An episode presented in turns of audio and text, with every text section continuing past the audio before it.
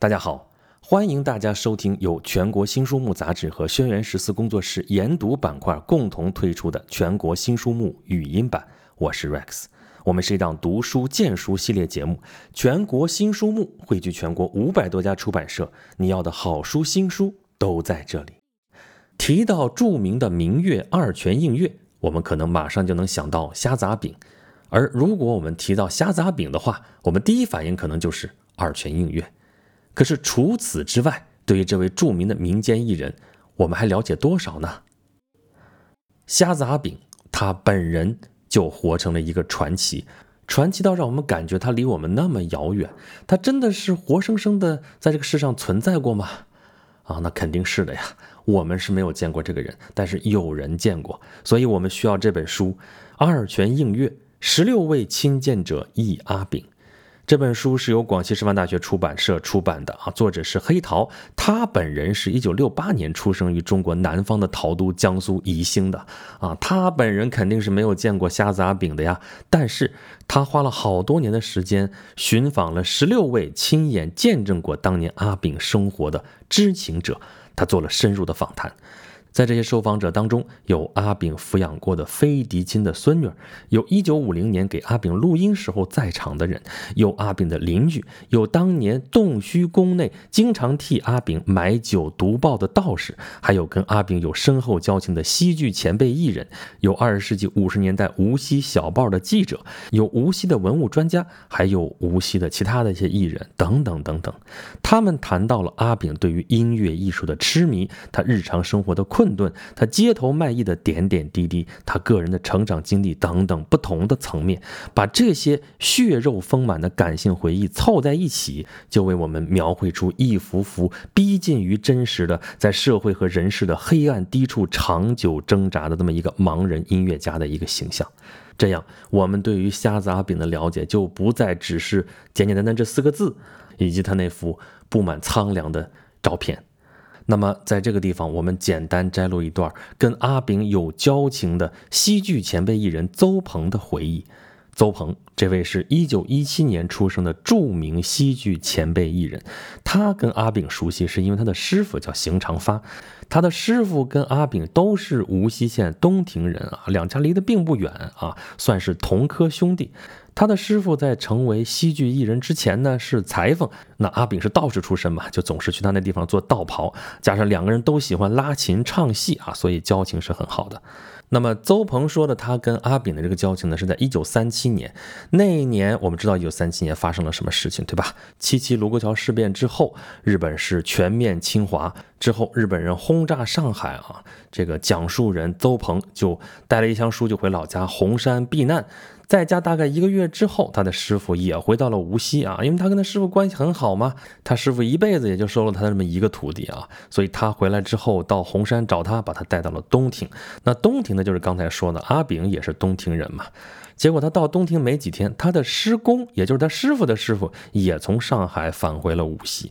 他这个师公不简单啊，是一位拉胡琴的能手，早年自拉自唱啊，就红遍无锡东乡。后来顺着铁路到了上海，一把胡琴闯进上海滩，成为红遍上海的第一代无锡滩簧艺人。滩簧就是戏剧的前身嘛。那他这位师公在上海大世界演唱的时候啊，曾经是美国的胜利唱机公司给他灌过留声机的唱片。因为影响太大了啊，他施工的朋友啊，大世界的老板还专门送了房子给他在上海住。那这次回了无锡之后呢，一个是也是逃难嘛，第二回老家祭祖，三是吃喜酒。到了无锡之后，先到东亭来，在他徒弟这个地方落脚。那阿炳这个时候正好也在东亭老家，为什么也在这儿呢？因为无锡城也被日本人占领了嘛。啊，就是在城里的时候，有一天阿炳出城门的时候没有脱帽鞠躬，那日本人就罚他在城门口站了一个小时。阿炳就气不过，就回到了老家。在老家呢，阿炳还自编了一段祸根，骂这个东洋鬼子啊，说什么说起新闻，话起新闻，新闻出了，当然这是无锡话，我说不清楚啊。说出在无锡光复城门来了几只东洋疯狗，百姓进出勿得安宁。这群疯狗吃了中国白米，无认识中国百姓，乱叫乱咬，伤害主人，实在可恨。我们四万万同胞必须团结齐心，举起铁拳，歼灭疯狗，赶走鬼子，中国百姓永保太平。怎么样？这个民族气节是没问题的吧？那么就在东亭，阿炳呢，一般是到街上的小菜场去卖唱。那这天上午呢，这个邹鹏啊，他跟他的师傅跟他的师公到东亭镇上那个茶馆吃茶，他的师母呢去小菜场买菜。他这个师母跟阿炳也很熟悉，并且非常喜欢听阿炳拉琴说唱。那在菜场呢，师母就跟阿炳攀谈起来了啊，买了两只馒头送给阿炳。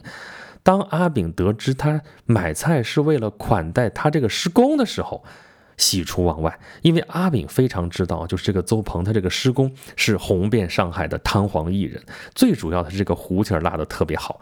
于是阿炳当场就要跟着他这个师母回去拜见他这位师公。啊，当他听说他们在镇上那个茶馆吃茶的时候呢，就马上到茶馆去寻访去了。阿炳到茶馆的时候啊，邹鹏他们叫的三碗鱼肉双椒面刚好端上来啊，然后邹鹏就说，那让一让，让阿炳先吃吧。但是阿炳坚决不吃，嘴上连连说吃过来，吃过来，吃过来就是托辞嘛，就是不肯吃嘛。但是这反映出来阿炳非常的知趣。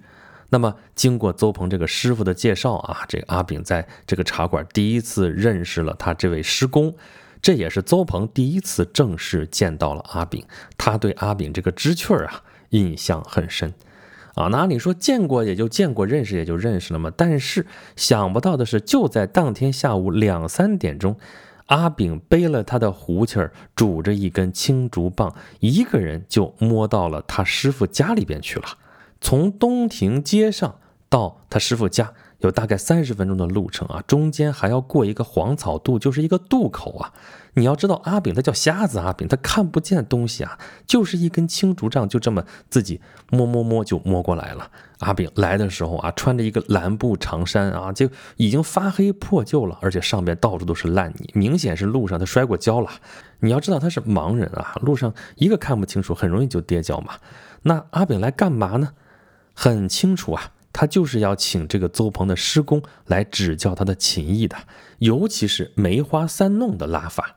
那他这位师公看见阿炳学艺心切嘛，就给阿炳拉了一曲梅花三弄。这支曲子又称为三六啊。师公的造诣尤其深呐，因为过去滩簧戏开场之前呢，一定是要先演奏这支曲子作为闹场的。那这一曲拉完，果然是非同凡响啊，听得阿炳是赞不绝口，当场就要拜师公为师了。但师公没接受啊，就表示大家压个朋友吧，就是交个朋友嘛。那尽管是这样，阿炳还是自己跪了下来，叫了师公一声先生。那这个时候呢，天已经近傍晚了啊，天就要黑了。那师傅跟师母看见阿炳这浑身是泥啊，就一定要让他住下来。啊，师母还拿出了师傅的衣服，要给阿炳洗个澡，换身干净衣服。而且这天晚上，为了招待师公啊，师傅家是吃馄饨的。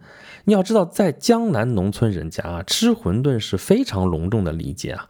一般遇到特别的日子或者有贵客来，才会这样设置的。嗯，这次来贵客了嘛，师公来了嘛。但是阿炳不要说住下啊，就是留下来吃碗馄饨，也说什么都不肯啊。那这师傅没办法了啊，就跟邹鹏说啊，文彪啊，因为邹鹏他的艺名叫邹文彪嘛，那文彪啊，你送阿炳过黄草渡去嘛，因为考虑他是盲人嘛，过渡口不方便嘛。那这个邹鹏这时候很年轻嘛，一九三七年，他一九一七年出生，二十岁，但是在他眼里看这个瞎子阿炳啊。就是阿炳穷是穷，但是很有志气啊！你看他早晨不肯吃那个鱼肉双椒面，晚上又不肯吃馄饨，这个又知趣又有志气啊！这是让邹鹏暗暗佩服的。那阿炳啊，虽然眼睛看不见，但他拄着那个竹棒，走路比一般人还要快。邹鹏送阿炳回去路上啊，跟他就谈起来了嘛。阿炳对这个邹鹏印象也很好，跟他拉家常，叫他阿弟。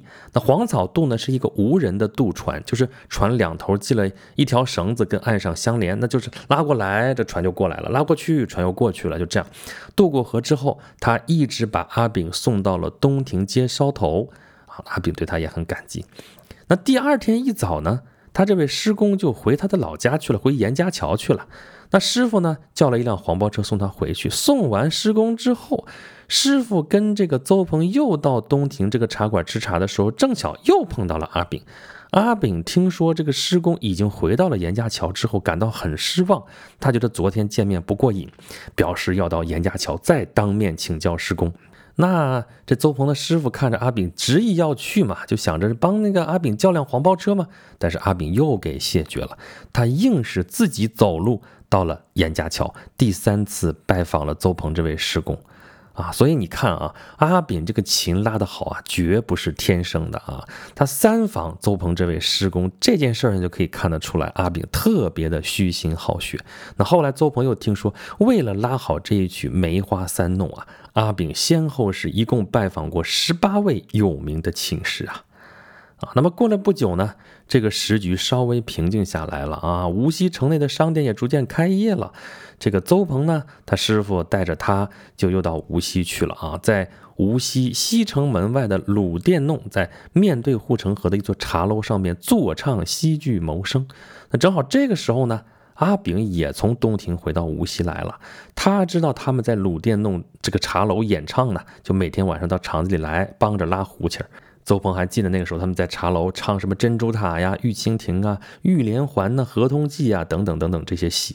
时间一般是晚上六点到九点，阿炳过来拉胡琴，不要报酬的啊，真的几乎是天天晚上过来拉琴。那么就在这整整他在这唱了一个月的时间，一个月当中啊，这个邹鹏跟阿炳从相互熟悉到慢慢结下了深厚的忘年友谊。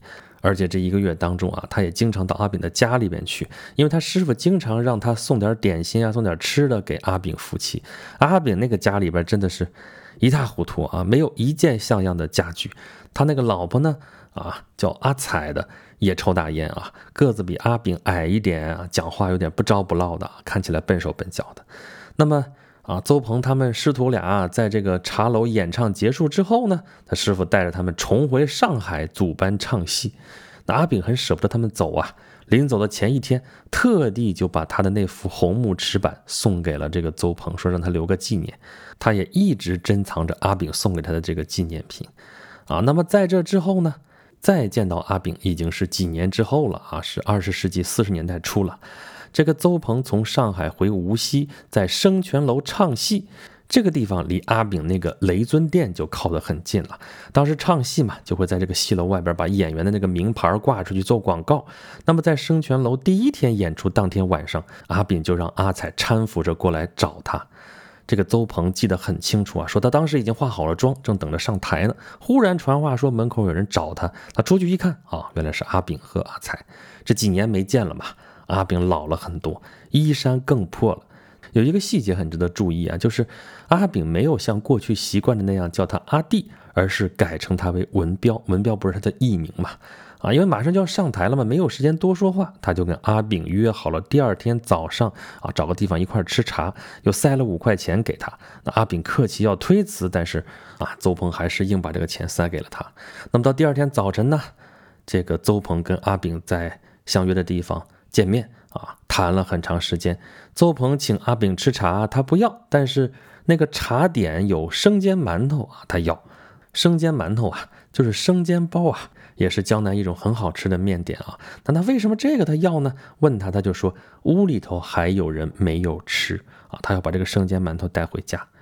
那么接下来两天一直下雨，到了第三天天晴的时候啊，这个邹鹏跟他另外一位演员同事了，得说又在这个地方吃早茶。这个时候阿炳过来了，啊，他怎么说？他说很明显这两天阿炳过得很不好，而且还饿着肚皮，因为阿炳是靠天吃饭的啊，落雨天就不能出去卖唱做生意，不出去自然就没有进账，没有进账就要饿肚皮。那看到这个样子呢？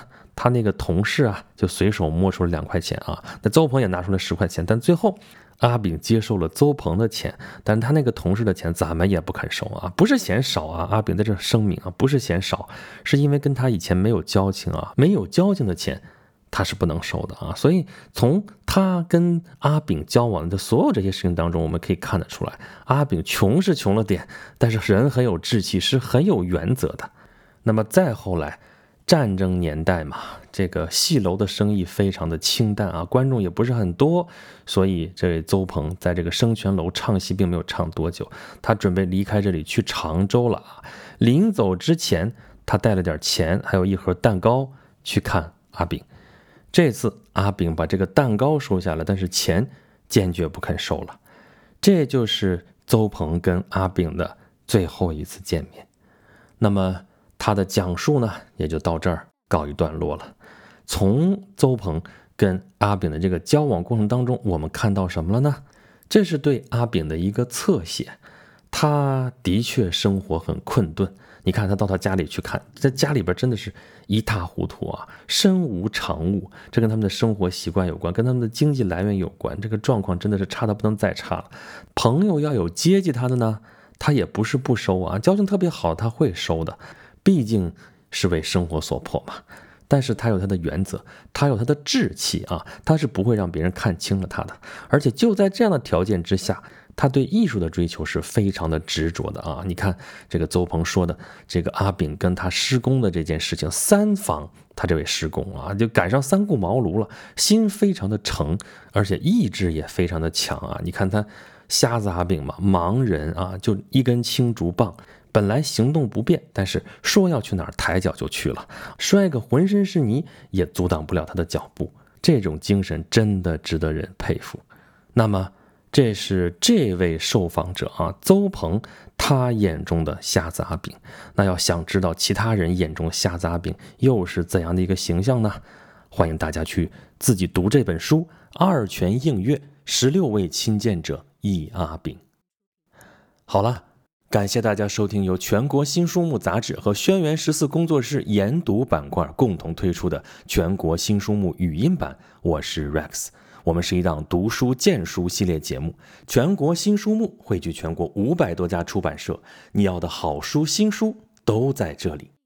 如果大家想要获取更多的好书新书的资讯，以及对本节目有什么好的建议和想法，欢迎大家关注微信公众号“全国新书目”，留下您宝贵的反馈。